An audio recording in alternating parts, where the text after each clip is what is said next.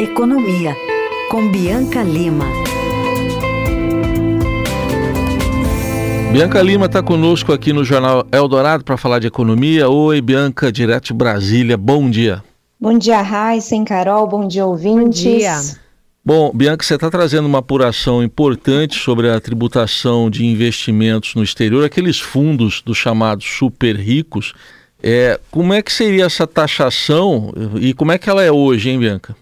Sim, vamos lá. São dois projetos que vão ser prioritários para o governo agora na volta do recesso parlamentar no Congresso Nacional. Que projetos são esses? Um deles já está no Congresso, é uma medida provisória que foi enviada no primeiro semestre e que até tinha como essência do seu texto ampliar a faixa de isenção do imposto de renda da pessoa física para até dois salários mínimos. E para compensar essa ampliação de faixa de isenção e, portanto, uma queda na arrecadação, colocou-se conjuntamente nessa medida provisória a previsão de taxa taxação desses chamados fundos offshore, que são investimentos no exterior. Investimentos esses que hoje, em parte, são feitos em paraísos fiscais e, por isso, acabam não sendo tributados. E aí o governo quer mudar essa história, quer fazer com que o imposto de renda incida sobre esses investimentos e também, dentro dessa mesma medida provisória, abre ali a porta para uma regularização e atualização de valores de ativos uh, no exterior, brasileiros que têm esses ativos no exterior e poderiam então atualizar os valores com, umas, uh, com algumas alíquotas reduzidas. Pois bem, essa medida provisória, como eu disse, já está no Congresso Nacional, porém não começou a ser apreciada ainda e caduca no dia 27 de agosto. Então, o governo tem que correr para ela não perder a validade. Outro projeto também prioritário para o governo, o ministro Fernando Haddad, o ministro da Fazenda, deixou isso bem claro, é a taxação desses fundos dos super ricos, que são fundos fechados, são fundos exclusivos e que hoje tem uma taxação que funciona da seguinte maneira: apenas no resgate, que pode demorar anos. O que, que o governo quer fazer? Quer mudar essa lógica, esse mecanismo de tributação e estabelecer aquele chamado come-cotas, que é um funcionamento que já existe hoje nos fundos tradicionais, na indústria de fundos ali mais utilizados pela classe média, que é uma tributação periódica que acontece ao longo do ano, não apenas no resgate. Então, essa é uma mudança que o governo quer fazer nos fundos exclusivos, vai enviar um projeto de lei ao Congresso Nacional no mês de agosto, conjuntamente com o orçamento. E por que orçamento? Por que, que a gente está falando de orçamento de 2000? E 24, porque essas medidas, elas além de anteciparem ali alguns pontos da reforma tributária da renda, elas estão de olho nos cofres do governo. O governo tem que cumprir metas extremamente desafiadoras, metas fiscais, com base no novo arcabouço, precisa elevar e muito a sua arrecadação e com isso vem apostando em uma série de medidas e essas que miram o andar de cima, né, os contribuintes mais ricos ricos estão ali na lista de prioridades do governo. Bom, um governo que vai ter que se articular bastante numa ginástica com o Congresso para passar, não? Vai, Carol. Por quê? Porque outros governos já tentaram tributar esses fundos exclusivos, esses fundos dos super ricos e não tiveram sucesso. Mais recentemente, a gente teve uma iniciativa no governo do ex-presidente Michel Temer, enviou uma medida provisória ao Congresso Nacional. Essa medida nem foi analisada, caducou. Houve um lobby ali bastante forte da indústria de fundos, é, também dos investidores que conseguiram barrar isso no Congresso Nacional. Então, não é uma matéria fácil, Heisen e Carol, assim como nenhuma matéria arrecadatória vai ter vida fácil no Congresso Nacional. A gente tem um Congresso uh, que é ali muito né, liberal do ponto de vista econômico, a gente viu, né, pela votação do arcabouço, pela votação da reforma tributária, etc., mas que tem uma resistência muito grande a aumentar impostos, até porque o Brasil hoje já tem uma carga tributária muito elevada. Então, a discussão de aumento de impostos, mesmo que seja do andar de cima ali, dos, contribu dos contribuintes de mais alta renda, serão discussões difíceis serão uh, discussões complicadas, o governo vai ter de se articular muito bem, e não à toa, Carol e Heisen, o ministro da Fazenda, Fernando Haddad, nesta quarta-feira, foi até a residência oficial da Câmara se encontrar com quem? Arthur Lira, presidente da Câmara, já para tentar azeitar essa pauta do segundo semestre, que vai ser uma pauta muito focada nas medidas arrecadatórias, porque o arcabouço já está ali mais ou menos encaminhado, precisa de uma votação final na Câmara, mas já teve a sua tramitação mais complicada resolvida e agora o governo precisa colocar de pé essas medidas arrecadatórias para conseguir, pelo menos, se aproximar das metas fiscais que foram estabelecidas nesse texto do novo arcabouço fiscal. Metas essas que estão cercadas de muita desconfiança no mercado financeiro.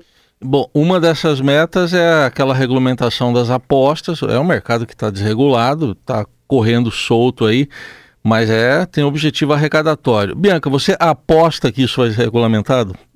Olha, Heisen, eu acho que passa, viu? É, eu acho que tem chance. É, o governo vem trabalhando, fez muito esforço ao longo do primeiro semestre ali de conversa com os operadores dessas apostas, com o Congresso, tentando ali articular e fechar, aparar as arestas. Então, eu acho que tem sim uma chance disso avançar. Agora, é, também é o que eu coloquei, né? São sempre matérias complicadas, essa questão da taxação, isso também envolve a questão de aposta, né? De um jogo, algo que traz efeitos nocivos ali para a sociedade, então é uma discussão também que precisa ser colocada. Uh, mas o Ministério da Fazenda está bastante confiante, segundo os interlocutores com os quais eu conversei. A gente até trazia, né, Raíssa e Carol, na quarta-feira, que o governo deu um passo importante nesse sentido de viabilizar a regulamentação desse setor e, consequentemente, o início da tributação, que foi uma medida provisória que saiu no Diário Oficial desta semana, criando cargos dentro do Ministério da Fazenda para que o governo possa criar uma secretaria voltada para essa questão da regulamentação das apostas, que vai monitorar ali o volume de apostas, se a arrecadação eh, está caminhando como previsto, toda essa regulamentação, também a questão da manipulação dos jogos, a gente teve escândalos muito recentes, então sim, há um foco bastante grande do Ministério da Fazenda em cima disso. São aqueles uh, chamados pelo ministro da Fazenda, Fernando Haddad, de jabutis tributários, né, Heisen, Carol? O ministro diz que tem coisas que só acontecem aqui no Brasil. Então, por exemplo, o fato dessas, desses operadores dos jogos online, essas apostas esportivas online não serem regulamentados, não pagarem impostos, na visão do ministro, é um jabuti. A questão dos fundos que a gente estava falando, tanto dos fundos offshore, aqueles que são no exterior, têm os seus aportes feitos no exterior, como dos fundos exclusivos dos super ricos, o fato deles terem uma tributação mais benéfica ou não terem tributação também na visão do ministro são jabutis tributários que ele quer acabar, segundo ele ali para trazer maior justiça social, mas também, claro, de olho nos cofres para engordar essa receita do governo. E tem um outro assunto que eu queria trazer para vocês, destacar aqui para o nosso ouvinte, que também está na boca de começar tem início previsto ali no comecinho de agosto, que é a questão das varejistas internacionais, aquele plano de conformidade que a Receita Federal vai iniciar no dia 1 de agosto com essas varejistas, exatamente para tentar